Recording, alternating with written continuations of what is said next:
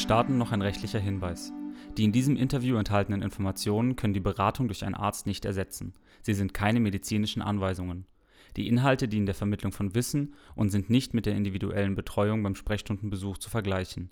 Die Umsetzung der hier gegebenen Empfehlungen sollte deshalb immer mit einem qualifizierten Therapeuten abgesprochen werden.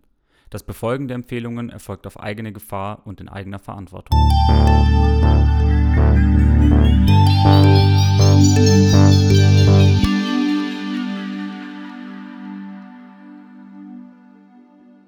Haftungsausschluss. Die hier dargestellten Inhalte dienen ausschließlich der neutralen Information und allgemeinen Weiterbildung.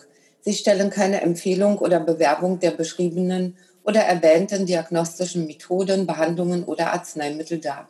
Der Text sowie die Inhalte der Interviews erheben weder einen Anspruch auf Vollständigkeit, noch kann die Aktualität, Richtigkeit und Ausgewogenheit der dargebotenen Informationen garantiert werden. Der Text sowie die Inhalte der Interviews ersetzen keinesfalls die fachliche Beratung durch einen Arzt oder Apotheker und sie dürfen nicht als Grundlage zur eigenständigen Diagnose und Beginn, Änderung oder Beendigung einer Behandlung von Krankheiten verwendet werden. Konsultieren Sie bei gesundheitlichen Fragen oder Beschwerden immer den Arzt oder Heilpraktiker Ihres Vertrauens. Wir übernehmen keine Haftung für Unannehmlichkeiten oder Schäden, die sich aus der Anwendung der hier dargestellten Informationen ergeben. Gut, herzlich willkommen zu unserem heutigen Kongress. Ich begrüße herzlich Dr. Jens Kaisinger. Hallo Jens. Danke, dass du dir Zeit genommen hast. Hallo. Ähm, Jens, bitte stell dich doch kurz vor, ähm, wo deine Tätigkeitsbereiche sind, deine Praxen, ähm, wie ähm, Patienten, sage ich mal, zu dir finden und welche schwerpunktmäßigen Behandlungen durchgeführt werden. Ja, also mein Name ist Jens Kaisinger. Ich habe meine Hauptpraxis, meinen Hauptsitz in Gütersloh. Das ist eine reine Privatpraxis und wir machen hier eine stoffwechselorientierte Medizin. Was heißt das? Das heißt also, dass die Behandlung eines Bluthochdrucks oder erhöhte Cholesterinwerte oder rheumatischer Beschwerden klassisch ja mit der Einnahme von Medikamenten endet, also eine Diagnose und dann gibt es entsprechende Empfehlungen für Medikamente. Hier interessiert mich das weniger, sondern ich möchte wissen, warum etwas so ist. Das heißt, wenn Menschen hier in die Praxis kommen, dann haben sie meistens Erkrankungen, mit denen sie im klassischen schulmedizinischen System nicht weitergekommen sind. Und wir versuchen dann Gründe, die Lücken im Stoffwechsel zu finden. Also wir gucken uns diverse Parameter über modernste Laboruntersuchungen an, soweit das notwendig ist. Und dann versuchen wir die Lücken, die wir da sehen, zu schließen. Wobei sich oftmals Wege allein schon aus dem Gespräch ergeben. Also für ein Erstgespräch nehme ich mir grundsätzlich eine Stunde Zeit. Und ich bin ein sehr neugieriger Mensch in unserem Erstgespräch und möchte im Grunde alles wissen. Und für mich sind halt Hinweise, wie das Einschlafen ist, wie das Durchschlafen ist, wie die Verdauung ist, welche Gelenke weh, wann weh tun, wie der Blutdruck ist. Also im Grunde interessiert mich alles, was man so empfinden kann. Und daraus ergeben sich halt therapeutische Wege. Und wenn man so vorgeht, dann steigt man halt unheimlich tief in die Biochemie ein. Also man wächst in die Biochemie, in die Physiologie, in den Stoffwechsel unseres Körpers rein. Und äh, da offenbaren sich immer mehr Zusammenhänge. Und da finden wir auch unser heutiges Thema wieder, tatsächlich die biologische Krebstherapie. In meiner Praxis behandeln wir also Menschen begleitend oder auch nur mit den Verfahren, die wir hier anbieten. Und da werden wir jetzt ja gleich in unserem Gespräch noch weiter einsteigen, vermute ich mal. Ja, richtig. Vielen Dank. Ja, wenn wir beim onkologischen Patienten bleiben, ähm, nun ist es so, äh, viele werden wahrscheinlich schon mit einer Diagnose zu dir kommen. Ja. Wie ist denn deine Beobachtung, wie die bisherigen Therapieverläufe ähm, stattfanden bei, sage ich mal, bei dem Durchschnittspatienten?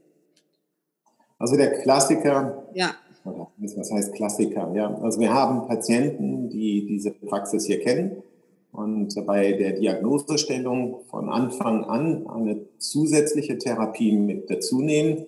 Also oftmals sieht so aus, dass zu den üblichen Therapien mit Chemo, OP, Bestrahlung, wieder Chemo und Chemo, dass wir dann gucken, dass wir begleitend behandeln. Seltener ist es, dass Patienten, die schulmedizinischen, die klassischen Optionen ausschlagen und sich nur Alternativ muss man dann ja sagen, ne, weil es eine Alternative dann ist ähm, zu den üblichen Behandlungsverfahren, wobei wir bei dem, was wir anbieten, eher von komplementär sprechen. Also das ist eine ergänzende Maßnahme zu dem schulmedizinischen. Und das ist das, was in der Regel gefragt wird. Schön ist es, wenn die Patienten von Anfang an diese zusätzlichen Optionen nehmen und gefühlt ist es so, dass diese Menschen tatsächlich gesundheitlich besser wegkommen. Das heißt, die sind auch unter der Chemo oder der Bestrahlung in meinem Empfinden stabiler als die Patienten, die das nicht machen. Das wird uns auch zurückgemeldet, dass diese Patienten, wo wir von Anfang an zusätzliche Therapien zur Bestrahlung, zur Chemotherapie wählen, dass die diese Therapien auch grundsätzlich besser vertragen. Mhm. Dramatischer ist es, wenn die Menschen dann kommen, wenn sie merken, dass die schulmedizinischen Therapien nicht den gewünschten Effekt bringen. Dass es also relativ früh eine Metastasierung gibt, die auch zügig fortschreitet, wo im Grunde dann auch weitergewählte Chemos nicht den gewünschten Effekt zeigen. Dann wachen viele Menschen auf, kriegen einen Schreck und merken, sie müssen zusätzlich was machen. Und dann geht die Suche natürlich los nach einem Verfahren, was ihnen dann äh, helfen kann. Ja. da ist es häufig so, dass ähm, das natürlich prognostisch deutlich ungünstiger ist. Ja, also da kann man dann erwarten, dass es einen langsameren Verlauf gibt, ja, dass der Verlauf stoppt. Der Traum ist natürlich, ähm, dass sich diese Erkrankung zurückentwickelt und Metastasen weniger werden, wobei das ähm, schon schwer ist, das zu erreichen. Also von mhm. daher, meine Einstellung ist, dass wenn Menschen diese Diagnosen bekommen, sie sich darüber im Klaren sein müssen, dass unsere Medizin ein Baukastensystem ist, in dem Sinne, dass ein Onkologe sich mit Chemotherapien und Bestrahlung auseinandersetzt und sich da auch gut auskennt, dass die zusätzlichen Verfahren den meisten Onkologen nur schemenhaft bekannt sind. Dass wenn also der Laie zum Beispiel nach der Hyperthermie fragt, die wir auch anbieten, das ist ja eine Überwärmungstherapie, und dass die meisten Kollegen, ähm, die in der Klinik sind, die als Onkologen arbeiten, diese Verfahren überhaupt nicht kennen, sondern im Grunde aus einem mehr oder weniger Laienverständnis dann versuchen, diese Therapien zu beurteilen und oftmals ablehnen und dann halt sagen, das ist Quatsch, das bringt nichts, ne, das könnte die Chemo oder die Bestrahlung stören und das ist halt totaler Quatsch. Gerade die Hyperthermie, wir bieten hier eine lokale Hyperthermie an, die man bei Tumoren anbringen kann, unter Bestrahlung, unter Chemo, was auch immer. Man kann das immer zusätzlich machen. Das stört die klassischen Therapien überhaupt nicht, sondern erhöht die Wahrscheinlichkeit, dass die klassischen Therapien wirken, deutlich. Mhm. Ja, und das wird von Seiten der Onkologen oftmals überhaupt nicht kommuniziert. Und von daher ist es wichtig, dass Menschen wissen, wen sie was fragen können. Ein Onkologen kann man zur Chemo fragen. Möchte man zusätzlich etwas machen, dann muss man tatsächlich nach Therapeuten suchen, die sich damit auseinandergesetzt haben und das, was sie machen, auch gut kennen und auch wissen, wie man das dann ergänzend zu den klassischen Therapien einsetzen kann. Und das ist das, was ich mit Baukastensystem meine. Es bringt nichts, wenn man einen ganzheitlichen Therapeuten, der von Chemos keine Ahnung hat, nach der passenden Chemo fragt. Genauso wenig bringt es etwas, wenn man einen rein onkologisch arbeitenden Therapeuten nach ganzheitlichen Therapien fragt. Ja. Und da tappen die meisten Menschen in die Falle. So erleben wir das. Das heißt, die bekommen die Diagnose von einem Onkologen gestellt, es laufen die Beratungen. Was zu machen ist, diese Beratungen richten sich nach den üblichen Leitlinien, was ja auch garantiert, dass man egal quasi in welches Zentrum, zu welchem Arzt man geht, immer die gleiche Therapie bekommt. Das ist ja durchaus auch ein Vorteil. Und dann muss man halt gucken, wie man diese Schritte, die man da geht, zum Beispiel mit der Chemo, wie man das begleiten kann. Ja, ja. Ich finde, es ist ja auch logisch, dass wenn man solche Therapien beginnt, Chemo, Bestrahlung, dass dann unterstützen für das Immunsystem oder überhaupt alle Stoffwechselvorgänge etwas gemacht werden muss. Ne?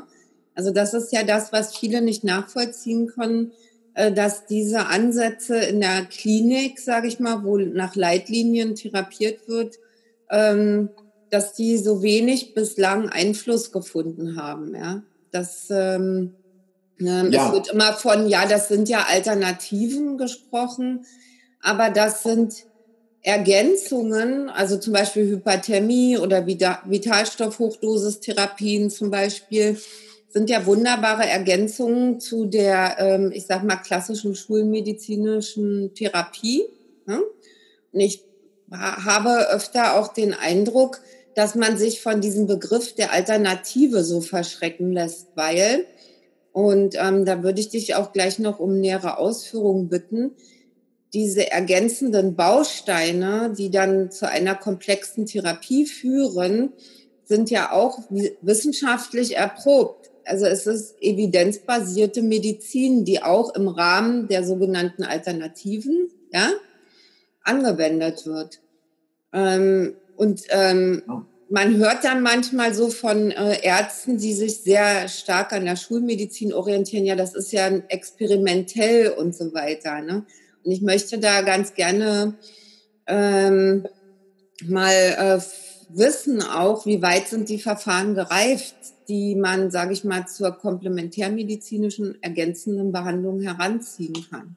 Nehmen wir mal Hyperthermie, Vitalstoff. Ja. Also alternativ heißt immer entweder oder. Ja. Also alternativ bedeutet dann in den Augen der Ärzte, dass jemand statt dem Verfahren Chemo, Operation und wieder Chemo, dass derjenige sagt, das mache ich nicht. Er nimmt die Alternative, die dann heißt Mikronährstofftherapie, Hyperthermie, sonst was. Ja, das würde alternativ bedeuten. Wir mögen den Begriff komplementär lieber, weil es ja. den Betroffenen die Freiheit lässt, die Wege zu gehen, die er aus dem Freundeskreis kennt. Also wir haben alle im Freundeskreis Menschen, die Chemos bekommen haben, die eine OP bekommen haben, denen es auch recht gut danach geht, sodass man selber mit der Diagnose natürlich da steht und sagt, also das möchte ich machen, weil damit fühle ich mich sicher, weil es alle machen. Und das gibt ja auch ein Gefühl der Sicherheit. Hm, aber so ganz traue ich dem vielleicht doch nicht oder ich möchte es ergänzen. Ich möchte, dass das Optimum da drauf kommt. Das heißt, ich nehme ergänzende und das heißt komplementäre Therapien dazu. Also das heißt alternativ, entweder oder. Komplementär heißt, ich kombiniere etwas und mache es zusätzlich. Jetzt ist das Problem natürlich in der Wahrnehmung vieler Ärzte so, dass es zu den Chemo-, Bestrahlen-, operativen Verfahren natürlich jede Menge Datenmaterial gibt. Es gibt Hunderttausende von Patienten, die mit den unterschiedlichsten Diagnosen diese Maschinerie durchlaufen sind. Und da gibt es entsprechende Studien, die dann zeigen, wie hoch die Überlebenschance ist, ja, wie erfolgreich diese Therapien sind. Das ist natürlich ein Datenmaterial, wenn man so viele Fälle hat, die dann dafür sprechen, dass eine Chemo ein verzögertes Tumorwachstum macht, ne, ist das natürlich hoch überzeugend. Zu den ganzheitlichen Therapien gibt es das nicht. Also die Fallzahlen, egal welches Verfahren man nimmt, die sind verschwindend gering hinter diesen riesigen Fallzahlen, die es in der Schulmedizin gibt. Jetzt muss man sich aber auch überlegen, wie diese Zahlen zusammenkommen. Natürlich ist es so, wenn eine Chemo ähm, so und so einen Umsatz bringt, dann haben Sie natürlich als Hersteller auch entsprechend finanzielle Reserven, um damit Studien anzustoßen. Wenn Sie hingegen mit Materialien arbeiten, wie zum Beispiel hochdosiert Vitamin C, was ja viele machen, dann sind das nicht diese Summen, die da über die Theke gehen, die dann ermöglichen, dass ein einzelner Hersteller für Vitamin C jetzt großzügigerweise sagt, ich mache jetzt mal eine Studie, die eine Million kostet. Das gibt es nicht, sondern es gibt, wenn, ganz kleine Studien, wo Menschen mit einem relativ guten Enthusiasmus oder vielleicht auch einer Stütze aus irgendwelchen Stiftungen dann mit kleinen Fallzahlen dann Studien machen, die dann zeigen, ja, es bietet doch einen Vorteil. Nur wenn Sie eine Studie haben mit 10, 20 oder 100 oder vielleicht 300 Leuten, dann ist das etwas, wo viele Schulmediziner sagen, das ist für uns nicht relevant, das ist zu wenig. Ja. Und der andere Punkt natürlich, dass im Bereich der Kasse die Kosten, die Mittel, die zur Verfügung stehen, begrenzt sind, sodass viele Ärzte sagen, ich mache nur Therapien, von denen ich überzeugt bin, die durch Studien erwiesen sind und die meisten ganzheitlichen Therapien sind dafür die lieben Kollegen äh, nicht überzeugend. Ja, und von daher gibt es halt mehrere Gründe, dass diese Therapien in den klassischen Kliniken nicht gemacht werden. Sie sind statistisch nicht überzeugend genug, weil zu geringe Fallzahlen. Leider gibt es keine Aussage darüber, ob der Weg nicht doch der richtige wäre. Ne? Nur weil es eine kleine Fallzahl ist, heißt das ja nicht, dass es falsch ist. Ja. Das ist das eine. Das andere sind, dass natürlich durch solche Verfahren, wenn die allgemein hin gemacht würden, die Kosten nochmal im Gesundheitssystem deutlich ansteigen. Und das möchte man halt auch nicht. So, und von daher steht dann der Betroffene da, dass er auf der einen Seite das Angebot der Kassenmedizin bekommt, wo er die Erstattung auch als Kassenpatient für diese Verfahren bekommt. Ähm, wenn man privat versichert ist, hat man das Problem, also man könnte das ja dann machen, weil die Klinik, die Praxis könnte das abrechnen. aber der fehlt in der Regel der Erfahrung, weil 90 Prozent, 95 Prozent der Arbeit ist halt klassische Schulmedizin. Und für die paar Menschen, die extra Wünsche haben, lohnen sich die ganzen Fortbildungen nicht. Ne? Und von daher wird das halt nicht gemacht. So, und da ist man dann selber bemüht, seinen Weg zu finden. Und grundsätzlich ist natürlich ähm, der, Grund, warum wir da drin sind, ein ganz simpler.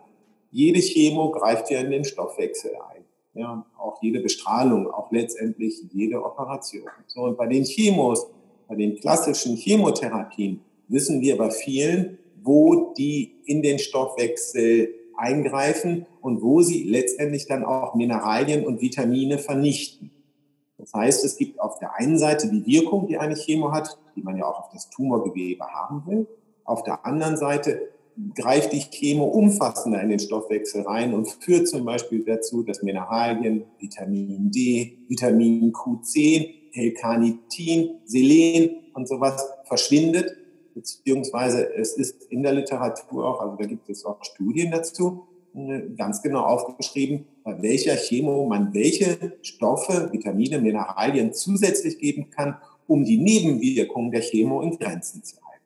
Und das finde ich persönlich so schade. Ich würde denken, wenn jemand mit Chemos arbeitet und hauptsächlich über den Tag über anschließt, zum Beispiel als Onkologe in einer niedergelassenen Praxis, ja. finde ich, sollte derjenige wissen, welche Stoffe man zugeben müsste, um Nebenwirkungen in Grenzen zu halten. Natürlich immer unter dem Aspekt, dass man die Chemo nicht stören möchte. Ne? Wenn ich das schon mache als Betroffener, dann will ich natürlich nicht durch eine Vitamingabe die Wirkung der Chemo plätten. So, und das kann man machen. Da gibt es Literatur, das kann man nachlesen für jede einzelne Chemo. Und der Betroffene kann das übrigens auch selber machen, ne, wenn man jetzt unsicher ist ne, als Betroffener und sagt, mein Therapeut hat mir jetzt gesagt, ich solle hochdosiert Vitamin D und L-Carnitin nehmen jetzt kriege ich diese Chemo und der Onkologe hat gesagt, oh, da müssten Sie aber aufpassen, das könnte die Chemo stören. Das ist leider häufig so gesagt. Ne? Ohne dass ein fundiertes Wissen dahinter steht, werden Vitamingaben äh, verteufelt, weil man die Chemo stören könnte. Das ist so ein Totschlagargument. So, und da ist es dann schön zu wissen, dass es Internetseiten gibt, auf die kann man als Betroffener gehen und kann mal gucken, wie wahr ist das. Es gibt zum Beispiel eine Seite, die heißt drugs.com, also das englische Wort für Medikament, D-R-U-G-S.com. Da kann man dann seine Chemo eingeben. Ne? Da gibt es so ein Interaction, so ein Wechselwirkungschecker. Und da kann man dann seine Chemo eingeben und dann hat der Therapeut zum Beispiel Vitamin C empfohlen und dann guckt man, ob es da zwischen dem Vitamin C und der Chemo entsprechende Wechselwirkung gibt. Und man wird erstaunt sein, bei den meisten Chemos spielt das überhaupt keine Rolle. Ja, ja.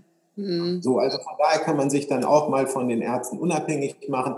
Man kann denjenigen, der es verteufelt, äh, daran überprüfen. Und man kann auch bei demjenigen, der es einem empfohlen hat, auch gucken, ob der auch richtig liegt. Also an der Stelle kann man sich selbstständig machen. Super, ja. Der erste Schritt, den man machen sollte, ja. wenn man diese Therapieangebote bekommt, dass man sich darüber im Klaren ist, dass man für diese Wirkung der Chemo auf das Tumorgewebe einen Preis zahlt. Und diesen Preis, den kann man runterhandeln, indem man losgeht und sagt, ich gebe die Stoffe, die die Wirkung nicht stören, aber die Nebenwirkungen reduzieren können. Und das ist eigentlich die Minimalanforderung, die ich an die onkologisch tätigen Kollegen hätte. Wobei auch da wieder, ne, Sie haben immer wieder die Diskussion, dass es dann heißt, ja, das ist durch Studien gar nicht entsprechend belegt. Ja. Hm, wir wissen eigentlich alle, dass je nachdem, wer die Studie gemacht hat, die Studie so ausgeht oder so ausgeht, dass, sodass diese Rumreiterei auf den ja. Studien etwas ist, was ich unheimlich wenig liebevoll finde. Ja?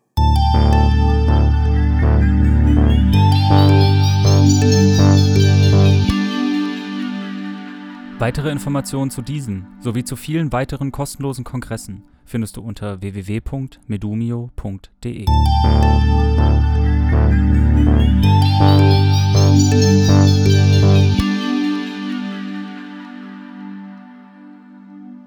Wir haben eine Hyperthermie hier, mit der man Tumoren lokal überwärmen kann.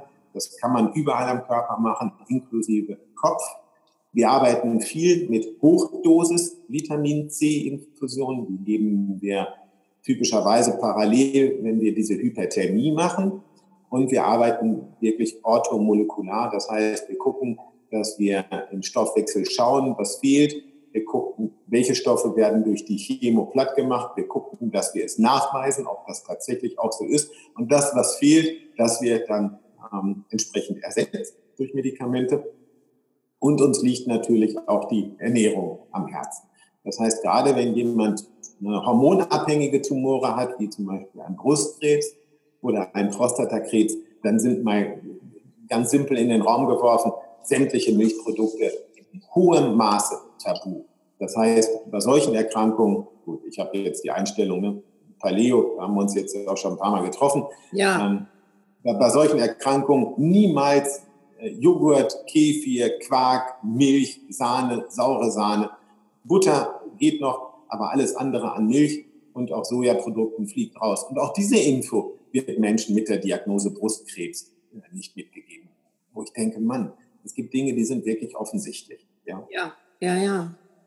Ja, da haben wir auch nochmal ein, äh, ein ganz gutes Interview äh, mit Jens Frese zum Beispiel auch und auch mit Dr. Mutter. Mittlerweile ist es ja auch so, ähm, also dass das immer wieder auch gesagt wird und man wundert sich, dass es trotzdem so wenig noch, ich sag mal, im Durchschnitt betrachtet bekannt ist. Ne? Du sagst uns das heute, ne? Dr. Mutter ja, sagt das. Ja? Man kann das ja auch weiter formulieren. Ja? Ne? Wenn es um Milchprodukte geht, dann geht es um die Aminosäuren, ja? Leucin, Leucin, die stimulieren einen Rezeptor, der heißt mTORC. TORC schreibt man T-O-R-C 1. Und äh, das ist ein Wachstumsrezeptor, der böse Wirkungen haben kann. Und sowas zu stimulieren, ja. Wenn ich damit schon das Brustkrebsrisiko, das Prostatakrebsrisiko erhöhen kann, ja, und dann ja. so eine Diagnose habe und dann noch auf Milchprodukte setze, ja. boah, ey, ist schon, das ist schon, finde ich, schwierig. Ja. Nichtsdestotrotz, ich weiß, wie ein Joghurt schmeckt. Wie ist es überhaupt mit der Milch oder überhaupt mit der Ernährung während äh, einer Krebserkrankung oder generell, um präventiv Krankheiten zu vermeiden? Ähm, welche Rolle spielt Milch dabei? Ernährung spielt eine riesengroße Rolle. Auch da ist es so, klassisch wird den Menschen ja gesagt, machen Sie weiter so. Und wenn man sich überlegt, man kriegt so eine Diagnose und man isst morgens gerne sein Brötchen mit Nutella, man isst gerne seinen Aufschnitt, man isst gerne Kassler, man isst gerne Käse und auch gerne Kuchen und trinkt gerne Kaffee, dann sind das für viele der Menschen ja Lebensfreuden. Ne? Und dann kriegt man so eine Diagnose und dann geht man zu einem Therapeuten und der zerschießt einem das jetzt ne? und sagt halt, kein Getreide, vor allen Dingen keine Milchprodukte, weil gerade die Milchprodukte, und das ist übrigens auch egal, von welchem Tier die stammen, ob das jetzt von Schaf, Kuh, Ziege, Hamster oder Papagei kommt, ja, keine Milch von irgendeinem Tier oder keine Milchprodukte von irgendeinem Tier. Letztendlich, weil zwei Aminosäuren hoch da drin sind. Im Soja leider übrigens genauso. Deswegen der Soja-Joghurt als Alternative fällt damit auch weg. Das sind die zwei Aminosäuren Leucin und Isoleucin. Und diese beiden Aminosäuren in Kombination mit Zucker stimulieren die einen Rezeptor, der heißt mTORC1. Und dieses mTORC1, das ist ein Wachstumsrezeptor, der, wenn er stimuliert wird, das Risiko für hormonabhängige Krebserkrankungen nach oben treibt. Also gerade bei Brustkrebs und bei Prostatakrebs sollte man sich an diese Ernährungsspielregeln halten. Ja. So, ich bin auch ein Freund ähm, des Fastens. Also der Körper im Grunde bildlich gesprochen, mit jeder Nahrungsaufnahme wird dieser schön geordnete menschliche Körper quasi zu einem Wollknäuel. Ja, und der Körper braucht eine gewisse Zeit der Erholung, dass er das wieder sortiert bekommt. Und das kriegt er leider nicht in vier, fünf oder sechs Stunden hin. Und deswegen finde ich, ist es eine, eine wunderbare Methode, wenn man die Selbstheilungskräfte versucht, dadurch auch anzuregen, dass man dem Körper den Hunger lässt. Weil der Hunger sorgt bei uns Menschen dafür, dass Optimierungsprogramme laufen. Und diese Optimierungsprogramme, die scheinen so mächtig zu sein, dass wir in der Medizin eigentlich davon träumen, sowas medikamentös auszulösen. Das heißt, es gibt natürlich im Gespräch mit Patienten, die eine bösartige Diagnose haben, tatsächlich einen Anteil, wo es um die Ernährung geht. Und das ist für manche dann schon eine harte Nummer. Also wir haben Patienten, die kommen hier in die Praxis und sagen, Herr Keisinger, ich weiß, Ernährung spielt eine große Rolle, aber ich trinke zwei Liter Cola am Tag und esse mindestens eine Tafel Schokolade und das werde ich auch nicht ändern. Da gibt es Kollegen, die schmeißen diese Patienten raus und sagen, dann ist es das. Ich sehe das so nicht. Also letztendlich darf jeder für sich entscheiden, wie er das machen möchte. Es ist natürlich so, dass ich das schade finde, weil ich es als einen wichtigen Hebel empfinde, einfach auch durch das, was wir mit Nicht-Krebspatienten erleben. Auch da erleben wir ja, was passiert, wenn man äh, Bluthochdruck hat, äh, wenn man rheumatische Beschwerden hat oder wenn man psychische Beschwerden hat. Ja, warum soll so eine Strategie einer passenden Ernährung nicht bei bösartigen ähm, Diagnosen helfen? Gut, wenn jemand das dann so kategorisch ablehnt, dann ist es halt so, dass Maßnahmen durchaus dann weniger wirkungsvoll sein können, wie auch immer. Ja. ja. Wisst man das nicht. Ja, aber das äh, spielt bei uns eine große Rolle. Das heißt, der Verzicht auf Zucker, keine Milch, keine Sojaprodukte und auch gerade Getreide zu vermeiden. Also alles das, was unter diesem Paleo-Geist eine Rolle spielt. Ja. ja, ja. Wie sieht das aus mit Fleischkonsum?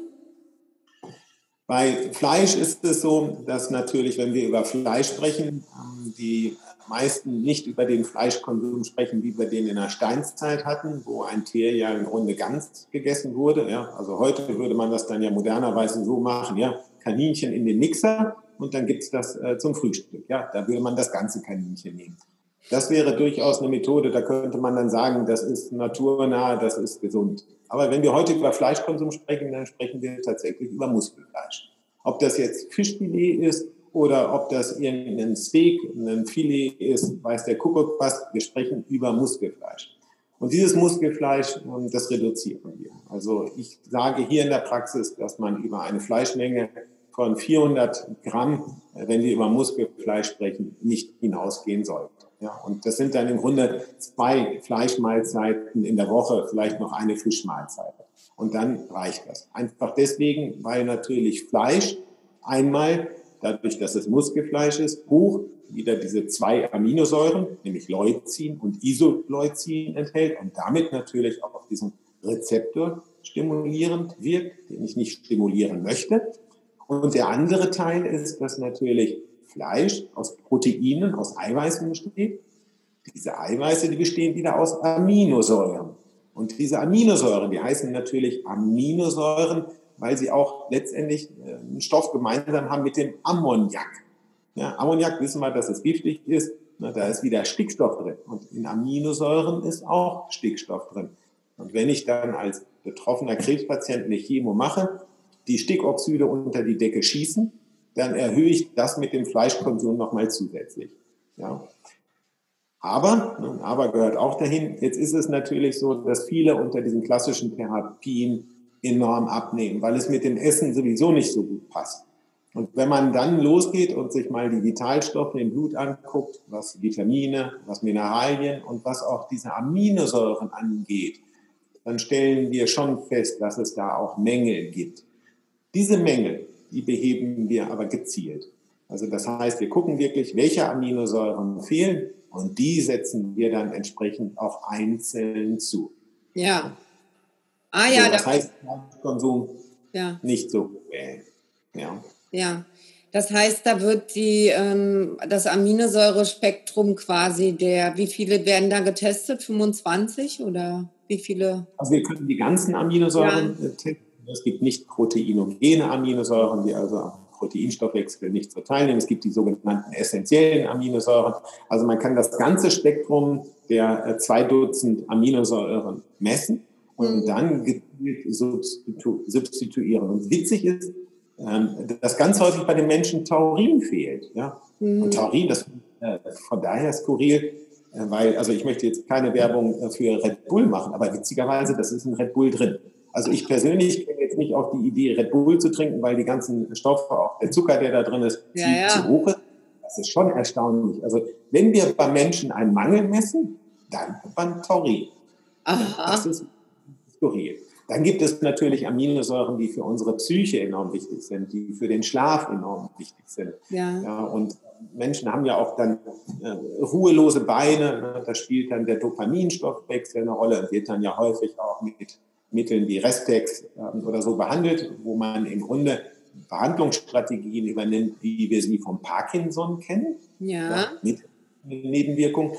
Und auch da kann man mal losgehen und im Blut die Aminosäure messen und dann stellt man fest, dass die Aminosäure fehlt, die für die Dopaminbildung zuständig ist. Mhm. Gebe ich die dann verschwinden auf einmal die ruhelosen Beine. Das haben wir zum Beispiel auch bei Schwangeren. Ja. So, und von daher ist es so, dass das immer etwas ist, also jeder Mensch ist ein Individuum. Wenn Menschen leiden, lohnt es sich immer in den Stoffwechsel zu gucken und zu schauen, ob es offensichtliche Lücken gibt, die man schließen kann.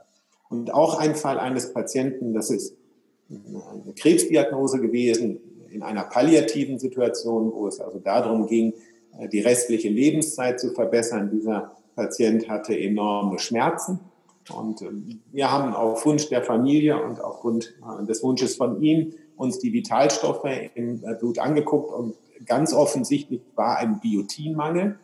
Was haben wir gemacht? Wir haben Biotin äh, zugesetzt. Das ist Vitamin B7, das gehört also zu den B-Vitaminen.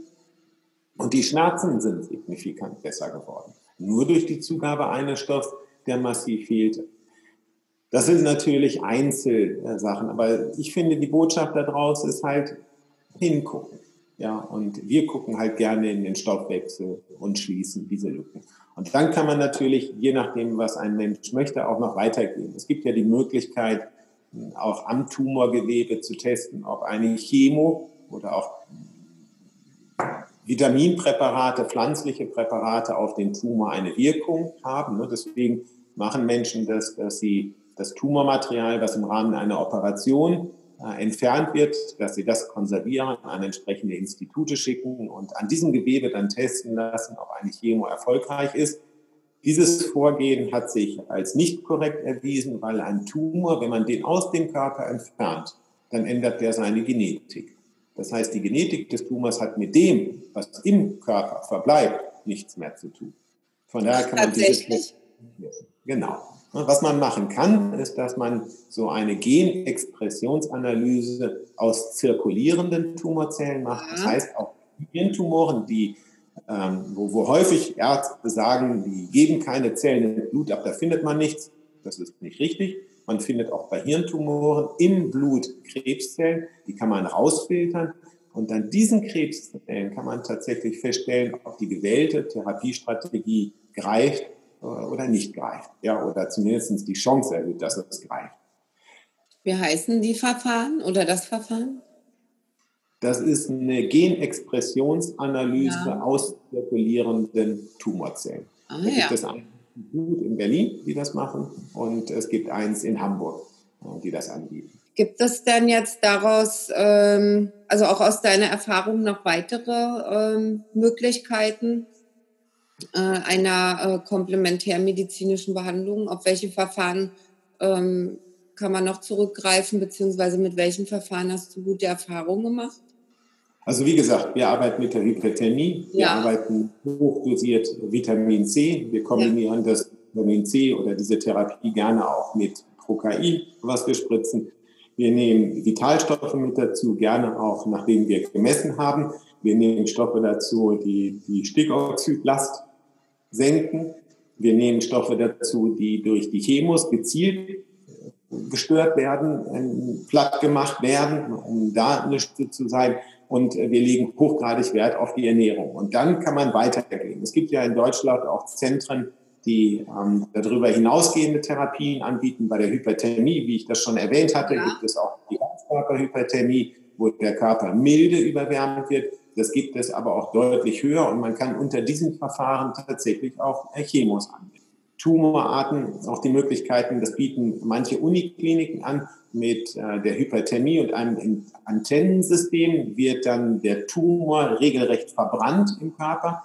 Ähm, okay. Diese Verfahren gibt es auch. Ähm, ne, das ist eine andere Strategie, wenn ich etwas verbrenne, ne, weil ich so hohe Temperaturen habe, ist das natürlich was anderes als das, was wir hier in der Praxis machen. Wir machen hier eine Elektrohyperthermie, die eher immunologische Effekte setzt. Ja, also ja. im Grunde könnte man sagen, dass man den Körper dazu bringen möchte, dass er das Tumorgewebe erkennt und auch angeht. Weil die Möglichkeit hat der Körper, ne, diesen Sprung halt hinzubekommen.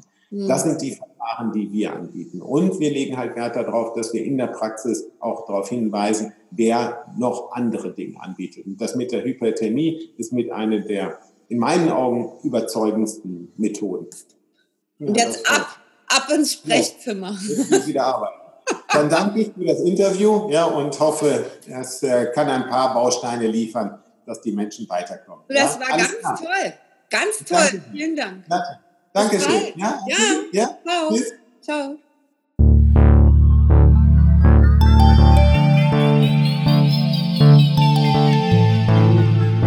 Dieser Podcast ist eine Produktion von Salutum Solutions OHG in Kooperation mit Beben Berlin.